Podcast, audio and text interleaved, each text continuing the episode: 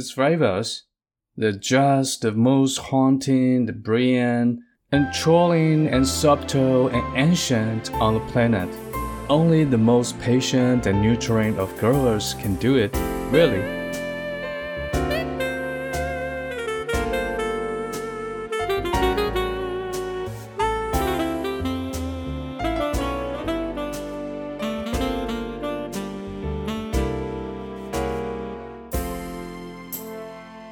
was asked by Maya and then Miles asked back, Why are you so obsessed with wines? Maya said, Because a bottle of wine is actually alive and it's constantly evolving and gaining complexity. That is until it picks like your 61. Maya 问 Miles 为什么是黑皮诺呢？他说黑皮诺有一种最让人魂牵梦萦、最扣人心弦、最细致、最古老的滋味。 真的，只有花最多心思，也最有耐心的人，可以培养出一流的黑皮诺。接着，Miles 反问玛雅那为什么你也喜欢葡萄酒呢玛雅回答道：“因为葡萄酒是一瓶活着的生命，随着时间的淬炼，它会更加的复杂，就像你那只正处于生命顶峰的六一年白马宝。”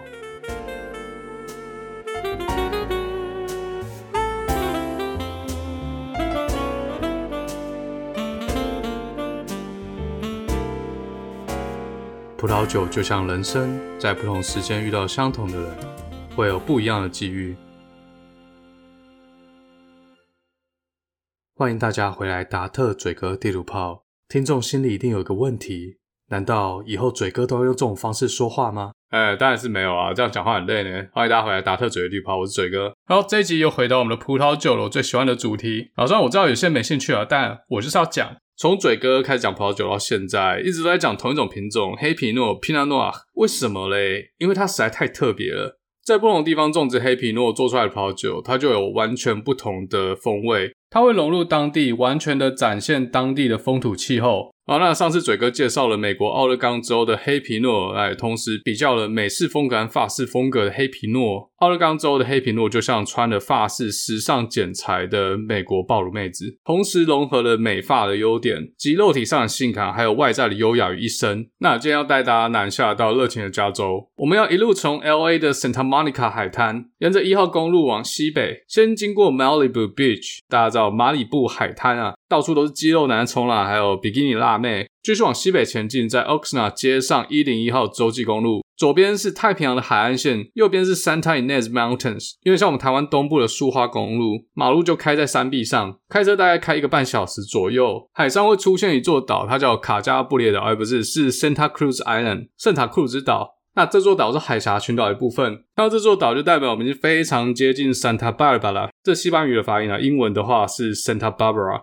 其实中文念起来最好笑，它叫圣塔芭芭拉，芭芭拉。我知道听到这边一定有人觉得很奇怪，怎么不是讲 Napa 呢？哎，这边要注意一个点，不是 Napa，是 Napa，Napa Valley，那种很靠北的方式，这样比较 gay 掰。Napa，来跟我念一次，Napa，Napa 有没有？Napa Valley，我不知道为什么大家用这种方式念 Napa Valley。Napa 以后会讲啊，Napa Valley 也有 Pinot，但它比较少，它有名的是 Cab。Cabernet Sauvignon，然后所以在台湾人可能不知道，LA 附近也有做葡萄酒，甚至在这么南边、这么热的地方，居然有做 Pinot Noir，而且还是非常高档的黑皮诺。其实 Santa Barbara 是我最喜欢的加州城市，它是一个很小的城市，人口不到十万。加州两个大城嘛，北边旧金山 San Francisco，那南边是 LA Los Angeles 天使城，或直接翻洛杉矶。这两个地方说实在的啊，我都不行。为什么不行呢？每年阳光普照，诶不像西雅图要下九个月的雨。首先，第一个消费真的很高；第二个，塞车的问题真的很严重。我不想每天浪费两个小时以上生命在路上跟人家堵车。最近西雅图也越来越多的加州难民，尤其是北加州，这过得太苦了，都跑来西雅图了。每天在板上都有人问：“诶，这我们全家考虑要从湾区搬去西雅图，诶，这个治安好不好啊？土地是不是听说有受污染？”然后西雅图人都会在下面留言说：“要跟你讲哦，西雅图真的很糟，不要来。”所以拜托不要再来了。房价都被你们炒到天价啊，涨的速度比我薪水涨的速度还快。五年前一百万房子，现在要一百五十万啊！对，所以如果有听众是加州的话，拜托不要来，治安真的不是很好啦。好，这扯太远了，我们回到 Santa Barbara。Santa Barbara 有两个我最喜欢的元素。第一个，它的城市有很强烈的历史感。到了 Santa Barbara，你会以为到了欧洲，到了伊比利半岛。这个老城区完整的保留西班牙殖民时期的建筑。完全没有那种现代的高楼大厦，从海上望过去，它就是一个在山脚下的村庄。整个城市很精致，再搭配地中海型气候，就好像真的到了欧洲的地中海。第二点就是它有很棒的葡萄酒，这边之后来介绍。我们先稍微讲一下 Santa Barbara 的历史。在一六零二年的时候，首先由西班牙的探险家 Sebastian Vizcaino，他沿着西部海岸线走海路一路向北，过了现在洛杉矶这个地方之后嘞，海岸线变成东南西北走向，陆地上是一片山脉，紧邻太平洋，中间没有任何腹地。但走到这边开始向内陆缩，所以在太平洋和这个山脉中间跑出了一块小小的平原，纵深大概就只有六七公里，东西长大概是十五到二十公里左右。这块平原的外海有一些岛屿，他就把这些岛屿称为海峡群岛。岛和陆地中间这个小小的海峡就命名为 Santa Barbara。不过当时他并没有登陆，一直到十八世纪中叶左右，另外一位探险家 Gaspar de Bordola，他率领一支远征队由南向北去探索北美大陆的西岸。当时这边还不是美国，也没有什么加州，这个地方被称为 Alta California 上加勒福尼亚。这是西班牙侵略北美洲的其中一条路线。当时主要的竞争对手有大英帝国还有俄罗斯。大英帝国从美洲东岸向西侵略，那俄罗斯就先占领了阿拉斯加，然后往美洲大陆的东南方扩张。基本上当时就是谁先到，谁先占领，土地就归谁。上面虽然已经有住原住民的，但也不把他们当一回事，还是把它当做没有人的土地啊。所以这个 Sebastián Vizcaíno 的远征队，主要目的就是要抢得先机，把 Alta California 整个纳入西班牙的殖民领地。上加勒福尼亚这块土地很大哦，包括现在的加州、内华达州、犹他州、亚利桑那州北面，还有怀俄明州的南边。这远征队在一七六九年到了现在 Santa Barbara 市中心的地带。发现这边有很多原住民的村落，而且原住民都非常友善。怎么个友善法嘞？就在晚上一直找他们去开趴，开电音趴有没有？在那边唱歌跳舞，bonfire 萤火晚会。就因为这些原住民实在太热情了，远征队只好拔营去比较偏远的地方扎营，晚上才可以睡觉，才不会被原住民拉去开趴。嘴哥二零一一年去兰屿玩的时候，晚上也被原住民朋友拉去唱歌，就那种热炒店可以唱卡拉 OK，他们就喝啤酒喝得很嗨，在那边飙高音，我要飙高音，哎。一点都不高啊！然后再一次，现在我要啊，算了，当做没这回事啊，不要自取其辱。我们回到 Santa Barbara，到了一七八二年，西班牙为了要保护这个殖民地的主权，同时也保护西班牙产业不会受到敌对原住民势力的攻击，终于在这个地方建立了一个军事要塞 El Presidio Real de Santa Barbara。当时的士兵就在这土地上建立自己的家庭，房子就随处搭建，然后就地取材，都是些土坯屋。那现在 Santa Barbara 比较老的家族，其实都是这些士兵的后代。市区很多路名都是沿用这些家族的姓氏，像是 De la Guera、Galillo、Ortega 这些。在当时，西班牙人的村庄就跟原住民的村庄毗邻而居。不过，原住民因为西班牙人带来的天花，已经死了非常多人。其实这有点像公视刚结束的那部片《斯卡罗》。闽南人、闽南人村落，汉人、汉人村落，在过去就有原住民的地盘。不过，这些建筑都在一八一二年被一个规模七点二的大地震摧毁掉。除了地震本身之外呢，引起的海啸还深入一英里的内陆。所到之处全部化为废墟，所以 Santa Barbara 就整个砍掉重练，重新规划新的街区，然后用更坚固的建材，像石灰岩来盖房子。那现在市中心的老城就是当时重建之后的 Santa Barbara。到了182年，墨西哥脱离西班牙独立，整个上加勒福尼亚就变成墨西哥的领土。墨西哥政府开始开放当地人可以跟其他国家做交易、做贸易，同时间就促进了这地方的农牧业发展。到了1846年，墨西哥因为德州问题跟美国宣战，被美国揍了一顿之后，只好把上加州再割让给美国。当时美墨战争的时候，Santa Barbara 并没有被卷入战火，美国海军的军舰就直接开进 Santa Barbara 的港口，只派了十个陆战队员登陆，就直接占领了这个小镇，不费吹灰之力，完全没有人反抗。当时的美军指挥官 Robert Stockel 只留下十个人来驻守 Santa Barbara，而其他人就撤了。后来，墨西哥派了一支百人军队要夺回 Santa Barbara，但这十个人也没有反抗，直接绕干，逃回了 Monterey 跟美军的本阵会合。后来，美军走陆路突袭了 Santa Barbara，但还是没有人反抗，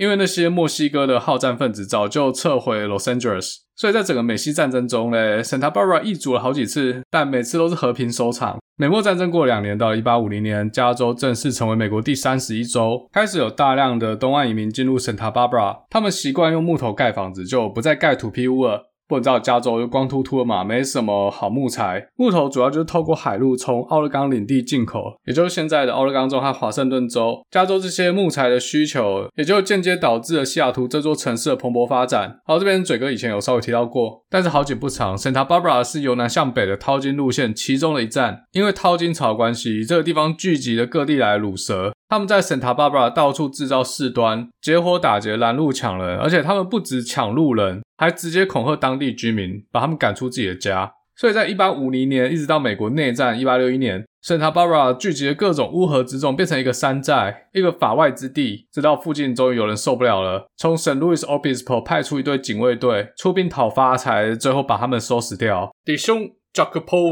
u c h t o t a l i 那到十九世纪末期呢，美国在 Santa Barbara 这个地方发现了石油，确切的说，就在 Santa Barbara 海峡，在美洲大陆和海峡群岛中间这块海床上，被称为是 Summerland Oil Field。现在你到 Santa Barbara，你可以看到很漂亮的海岸线，但十九世纪末的海滩上都这些丑不拉几装油用的设备。后来钻油技术变得更先进，就直接在海上面搭建钻油平台。像网上可以看到很多当时的黑白照片。不过这个石油开采工业在一九六零年代开始迁出，中间也有发生过漏油事件，整个 Santa Barbara 的海洋生态受创严重。之后当地居民就开始反对大型石油公司，反对在这边开采石油这种极具污染产业。其实一直到二零二零年，就去年才把所有的海上钻油平台通通移除掉。而最近加州在 Irvine 附近的 Newport Beach 又发生漏油事件。继 Santa Barbara 事件之后，又一次生态浩劫。啊，对这个新闻有兴趣的，自己去看范姐的 Today 看世界，他们有一个专题报道。那因为石油工业呢，Santa Barbara 的人口快速成长，在一九六零年代，短短十年从两万人增长到六万人。为了让城市不会像洛杉矶那样无止境的扩张，市议会立了一些法律来提高在郊区建立新市镇的难度。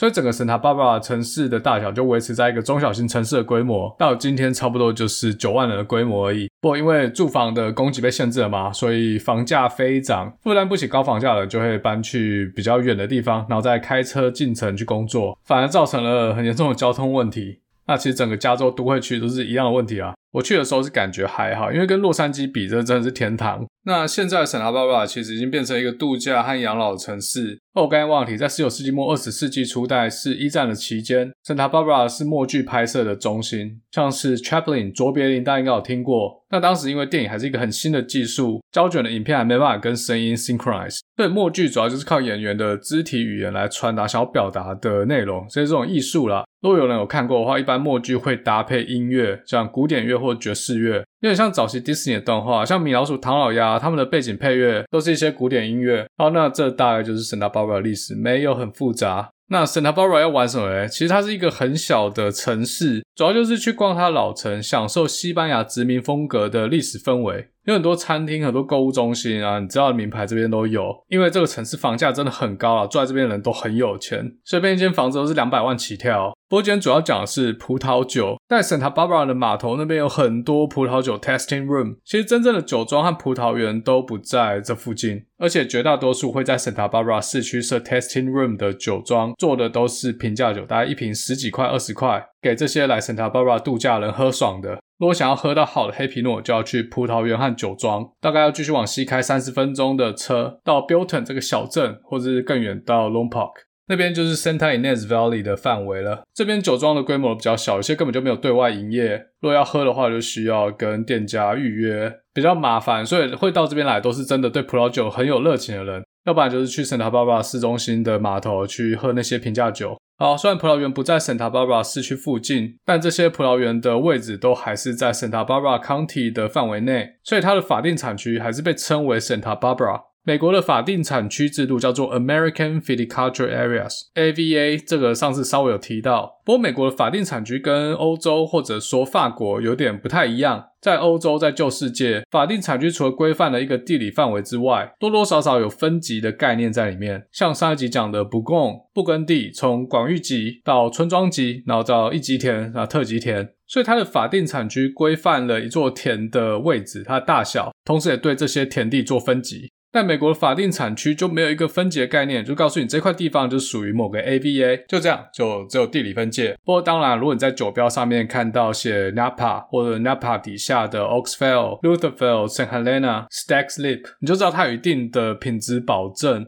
因为这边的葡萄园都价值连城，非常贵。这么贵的土地取得成本，上面这种葡萄不可能拿去做廉价酒。安内北河。好，不管怎样，美国的 AVA 是没有官方分级制度的。那如果你发现某个 AVA 的葡萄酒特别贵，那就是那个地方的葡萄酒已经做出一些名号，因为市场机制，价格就起来了。美国 AVA 的规定比起旧世界算非常简单了。首先，一瓶酒使用的葡萄要有八十五趴来自于这个 AVA 的产区，也就是说，酒标上面写 Santa Barbara AVA，那这瓶酒使用的葡萄就至少要有八十五趴来自于 Santa Barbara。再来一瓶酒有七十五趴的葡萄要来自该产区规定的葡萄品种，不能说你在 Napa 种巨峰葡萄，把它酿成酒之后，你上面要挂 Napa Valley 的不行，因为巨峰葡萄并不是 Napa Valley 规范的葡萄品种之一。再来第三个规定就是一瓶酒里面使用的葡萄必须百分之百来自该产区的州。简单说，你就不能跟其他州买葡萄，然后送到 Napa 做成葡萄酒之后写 Napa 而作弊不行。哎，提到了这么多次 Napa，但是今天不是要讲 Napa Valley。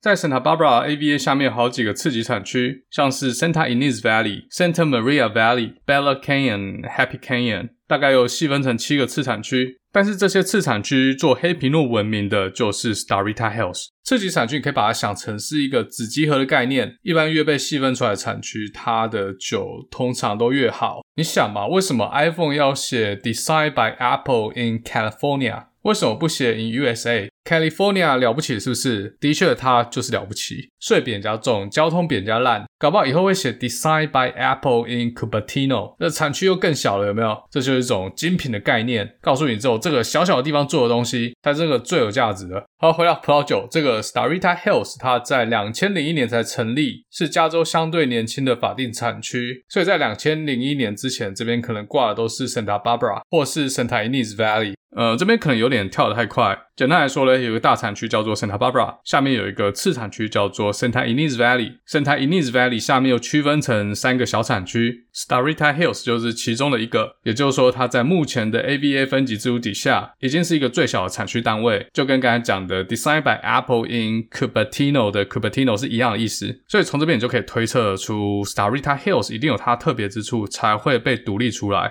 虽然说法定产区是二零零一年才成立的，但这个地方从一九七一年就开始种黑皮诺了。一直过了二十年，才有该区种植黑皮诺的先驱 Richard Sanford、Brian Beckcott、Rick Longoria 这三个人开始对这个区域的风土做科学化的研究，包括土壤、土质、气候，各种跟葡萄生长条件有关的因子，之后向美国农业局递交法定产区的申请。啊，这边有个八卦，在二零一六年的时候，美国农业局扩张了 Starita Hills AVA 的范围，把原产区东边范围之外的一些葡萄园划进产区之内。为什么会这样呢？当然就是因为利益。这些葡萄园做出来黑皮诺，因为不在法定产区内，上面就不能写 Starita Hills，在贴酒标的时候就少了一个强大的行销手段。这世界大家普遍都认名牌嘛，一瓶酒价格就没办法跟 Starita Hills 的 Pinot Noir 比，而且这些葡萄园的农地价格就地价也马上翻倍。这就跟高铁站好巧不巧都会刚好在市议员的土地或者是县长土地附近一样的概念。刚提到的那三位黑皮诺先驱，他们很反对这件事，因为当时法定产区的界限是依照科学的方法去界定的。他们花了很多时间和成本，对这附近的土地做探勘，就得到了一个产区的界限，就是要确保在这个范围内做出来的葡萄酒有一个风格上的同质性，或者说风格上的特色。比如说，我们蒙瓶打开一瓶黑皮诺，闻到某种香气，然后在舌头上过一遍，你就可以猜测它可能是来自于 Starita Hills，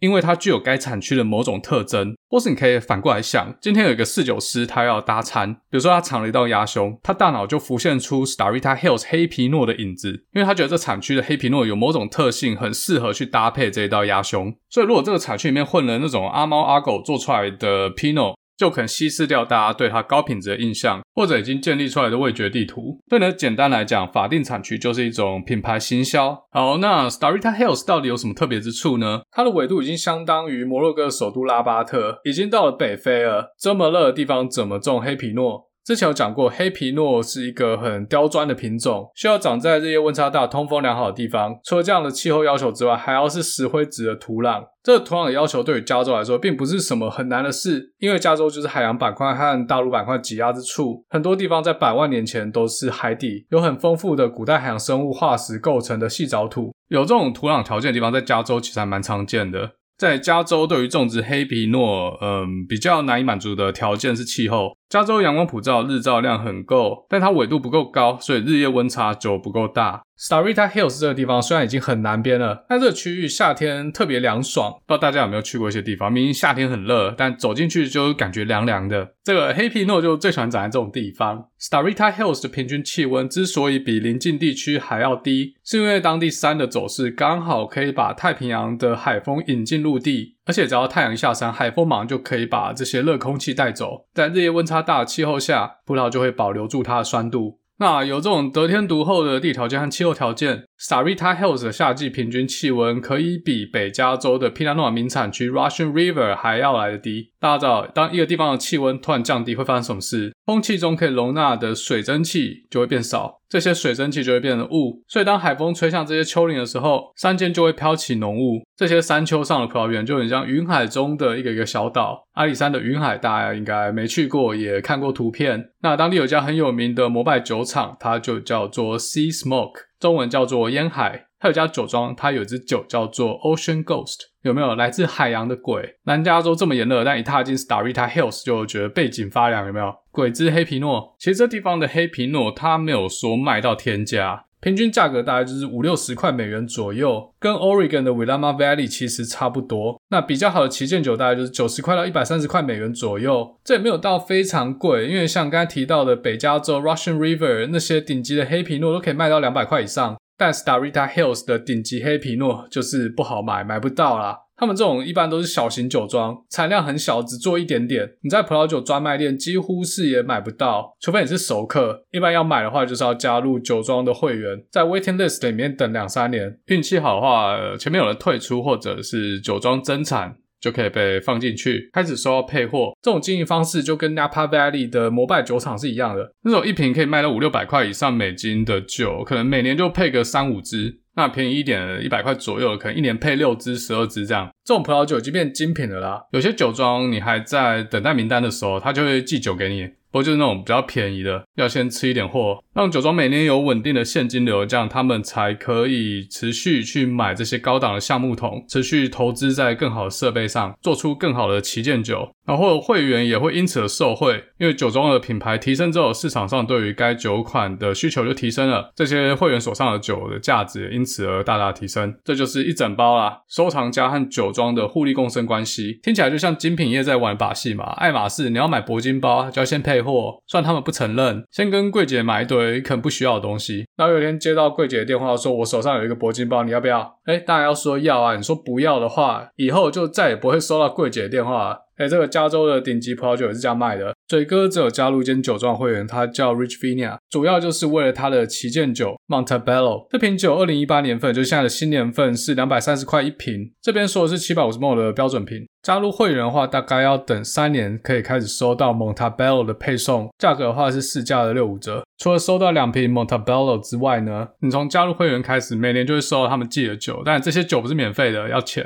不过他们其他酒也都做得蛮好的，所以也不亏。而且会员可以带朋友去酒庄品酒，这些都免费，不用再另外付钱。不过因为我也不住加州，所以其实用不到。跟那些 Screaming Eagle、新瓜弄这种摩拜酒比，这支 Montebello 其实不算很难买到酒，官网也都直接有卖。但通常每年新酒刚出来要立马买办，马上就没了。而且它有稳定的涨幅，像二零一三年的酒，现在在市场上都卖五百多块。这种都算还好啊，像加州其他那种小型精英酒庄，像刚才提到那间笑鹰酒庄 Screaming Eagle，这种就有点夸张了。会员一拿到新酒，马上在市场上转卖，就可以得到两三倍以上的回报。不过做这个也没办法发大财啦，因为它配送的旗舰酒都是给你了个两三支而已。就算你马上转卖，了不起就是赚个三四千块美金。好，那 Starita Hills 呢，主要就是做黑皮诺 Pinot Noir。那除了黑皮诺之外呢，也做 Chardonnay。那当然这是不耕地的品种。除此之外，也有做一些些 Syrah 和 Grenache 这两个南法的品种。那 Syrah 这个品种，它发源于法国的北龙河，也是气候相对之下比较寒冷的区域。在加州 Pinot 做不错的地方，通常 Syrah 也做不错。但 Syrah 做不错的地方，又不一定可以做 Pinot。那 Grenache 是法国南隆河品种，西班牙也有叫做 Garnacha，它原产区就接近地中海，就是一种偏好干燥炎热气候的葡萄品种。不过 Starita Hills 其实还是以 Pinot 为主啦。这两个品种在其他就刚才有提到那些次产区算是主力，就在附近像 Santa Maria Valley 还有 Starita Hills 的外围 Santa Ynez Valley 都做得蛮不错的。但这个风格上对我来说就有点太浓甜了，就卡戴珊家族那种大屁股暴乳妹有没有？但 Starita Hills 的 Pinot 跟这两个品种比，却又没有这么显摆。它的 Pinot 主要就是果香调，然后搭配花香，尤其是红莓啊，像蔓越莓，呃，然后它走的是比较成熟一点香气，那种甜甜的，然后很浓郁。如果你要找到黑皮诺典型的那种菌菇、森林湿地这种土壤的气息，就要去找比较高端一点的酒款。所以在一般五六十块钱的酒款，我觉得细致度跟奥勒冈和布根地就还是差那么一点点。如果说奥勒冈的黑皮诺是具有法式性感气质的美国女星，那 Starita Hills 的黑皮诺就是一位充满青春活力的女孩。晶莹剔透的汗水从细嫩的两颊流下，滴在了胸前。胸前的这些小水滴在阳光的照耀下闪闪发亮。妹子一个转身，胸前的水珠缓缓滑落，流进了深邃的山谷中。山谷的深处有一抹泉源，是青春的泉源，生命的力量化为一股蒸气，散发到大气之中。在云雾环绕的世界，我看不见，但我可以感受到那份温暖。我闭上双眼，不断地向前探索，体验那微妙的温度变化。我知道生命的泉源就在我前方。我潜身一跃而下，在入水的瞬间，我感觉到那股新生。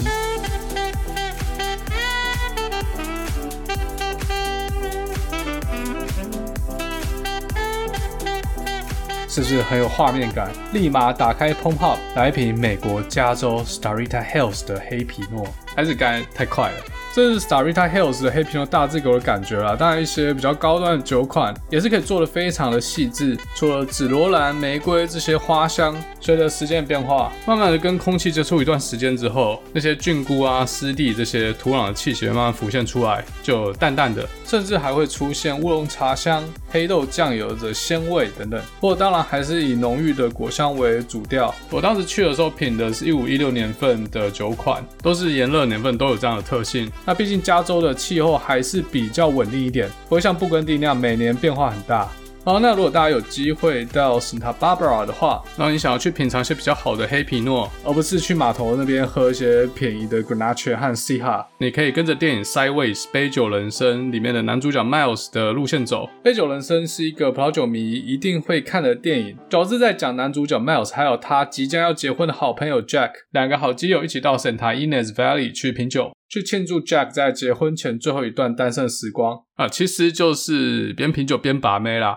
中间有遇到一些妹子，那大家有兴趣就自己去看了。这集前面的英文就是男主角 Miles 还有女主角 Maya 在电影里面的对话，其实就是想借由葡萄酒来传递一种在两个人的关系里面，其实那个时机点很重要。如果在不对的时间遇到对的人，很难也会有好的结果。就像葡萄酒，如果在不对的时间开了一支好酒，你可能也是会觉得，哎，这怎么这么难喝？不对啊。好，那我不知道现在在收听的听众朋友是几岁了，可能要过三十岁比较能体会这句话。至少是电影告诉我们，学葡萄酒是可以拿来把妹的。好，回到主题，如果你到了 Santa Barbara，然后你又不想多开三十分钟的车到 Santa Ynez Valley，在市中心有一间 Sanford Winery and Vineyard 的 testing Room。那这家酒庄它有 Starita Hills 最古老的葡萄园。如果大家还记得之前提到 Starita Hills 三位黑皮诺先驱，其中一位 Richard Sanford 就是这个 Sanford Winery 的创办人。那 Richard Sanford 这个人，他种葡萄，他酿酒技术很好，但他财务规划的能力很囧，技能树都点去酿酒了。他想要去追求最好的葡萄品质，花了很多钱在各种有机农法上面。其他的共同投资人看到酒庄都还没赚钱，就欠了一屁股债啊，不行。然后就把他踢出去了。之后他又自己去开了一家酒庄，叫 Amarosa。没几年就破产了，被其他酒业家族收购。那 Richard Sanford 就变成一个打工仔，而不是当老板料，但是做酿酒师可以，就是一个葡萄酒痴汉。那现在这间 Sanford Winery 已经被大型酒业集团收购，毕竟它有它的历史价值，也就是它拥有的 Starita Hills 第一座黑皮诺葡萄园 Benedict Vineyard。诶，其实那家酒还算不错啊，试饮费大概三十块美金。如果你买了三支酒，就可以免去试饮费。另外，之所以推荐这家，是因为那个 Sanford Winery 在 Santa Barbara 市中心的这个 Testing Room，它有跟当地很多度假酒店合作，例如希尔顿。那你去那边喝，你跟他说你住希尔顿，其实是不用钱的。它酒也不错，但其实我比较喜欢的是另外一家叫做 Babcock 的酒庄，但这间就一定要开三十分钟车。酒庄的老板 Brian Babcock 也是刚才提到的三位黑皮诺先驱之一。比较特别的是，他的家族本来就是从事葡萄酒酿造业，但他自己本身长大之后是要去念商学院，但被所有的顶尖商学院打枪，就一气之下跑去 UC Davis 念葡萄酒酿造。然后都还没有毕业，就用自己家种的 Sauvignon Blanc 做了一支白酒。这支白酒就在洛杉矶的葡萄酒博览会拿下了金奖。这很像你在高中做科展的时候，在那种解剖青蛙。但是隔壁的同学，他父母是大学教授，他在高中科展就开始在研究癌症的标靶，然后还发到国际期刊，有没有？哎，这个跟理科太太也很像哦。我们还是一条乳蛇的时候，他就可以创业，成立一家保养品品牌，然后卖掉，说自己创业成功。结果发现他家就是做保养品的大公司，这样子。这个大大家的起跑点是不一样的啊。其实 Brian Bedcup 应该是靠自己的实力，他自己研发一种跟其他人都不一样的引资方式。它是一种种植葡萄的技巧，再讲下去就有可能太专业、太深入了，所以就先不讲这个。总之呢，他就自己弄了一套系统，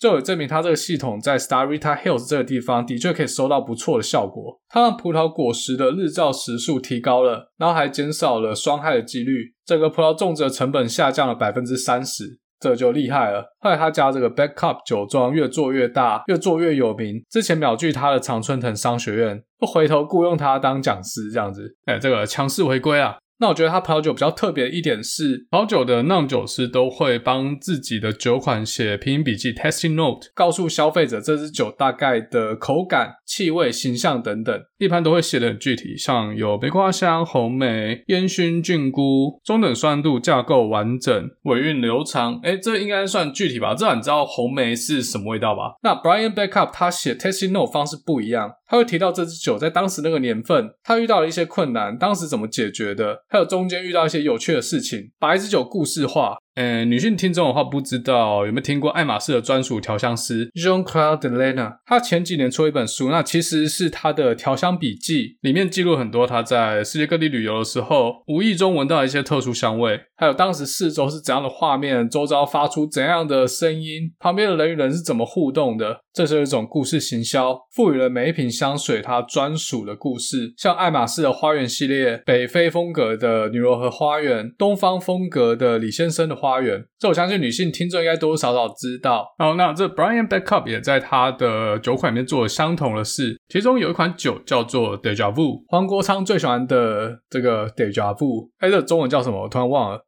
呃呃，既视感。他说，在十几年前，他常常开车在 Starita Hills 到处乱晃，因为他发现，在河谷中有一个凸起的小山丘。这个小山丘看起来跟其他地方有着不同的微型气候。他在想，如果把葡萄种在这个小山丘上面，之后酿出来的酒会是怎样的味道呢？然后，ten years later。其中一个山丘长出了一座葡萄园。有一天，他走进了这座葡萄园，穿梭在这些葡萄藤之中，他突然有一种似曾相识的感觉。这样的画面好像以前在哪里体验过，一点都不陌生。后来，他就跟这个 BentRock Vineyard 合作，使用他们的葡萄做出了这款葡萄酒，就命名为 Deja Vu。所以呢，你看了它的 tasting note，是不是也想知道 Deja Vu 喝起来到底是什么味道？不过这支酒我当时没有喝到，它没有打开，那比较可惜啦。到底 Deja Vu 是怎样的感觉呢？其实有可能根本就没有这段故事，完全是他自己想象出来的行销文案。我当时其实还算喝蛮多酒款的，除了 Pinot 之外，还有 Syrah Grenache，我觉得水准真的是蛮不错的。尤其是其中一款黑皮诺叫做 Ocean's Ghost，二零一七年份尾韵出现的乌龙茶香，让我印象非常深刻。然后，所以这家 Backup Winery 我非常推荐。如果大家刚好去了 LA，去了 Santa Barbara 玩的话，有机会就可以试试看。那这两家酒庄的资料我都会放在这一集的介绍里面。那如果你没有去玩，也是可以直接从官网买，它没有限量这样子。那我知道台湾的听众可能买不到也喝不到，怎么办嘞？还是嘴哥要办个抽奖活动，然后寄过去给你？然后那这个我不知道。让我想想，好，那除了这两家之外，还有一些精英酒厂，像刚刚有提到的 Sea Smoke、Domaine de la Cote、Brewer Clifton，但这些都需要预约。那我我不确定啊，就可能要自己写信去问。至少该两家 Sanford 还有 Bedcup 都直接走进去就可以喝了。那这个 Sea Smoke 我也没喝过啊，那我酒柜躺了两三瓶，然后还没开，有机会打开之后再跟大家分享。好，那这一集呢，呃，讲了半天，到底在讲旅游还是在讲葡萄酒？我自己也已经傻傻分不清了。总之呢，葡萄酒是一瓶有生命的饮料，你要在对的时间打开它，才能享受到它最完美的状态。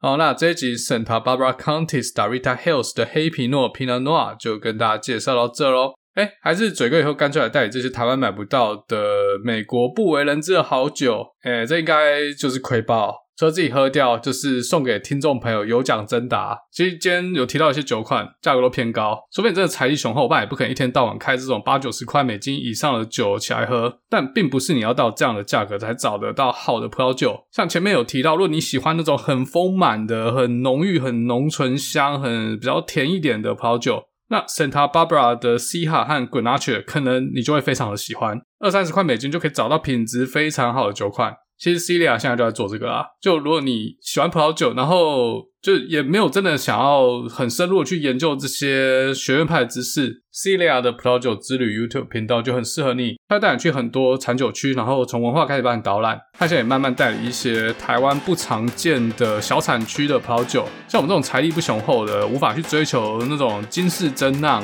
那种使徒酒，有没有？取而代之的就是去这些小产区，找一些价钱不贵但是非常有特色的葡萄酒。好，那 Anyway，我们就下次再见喽。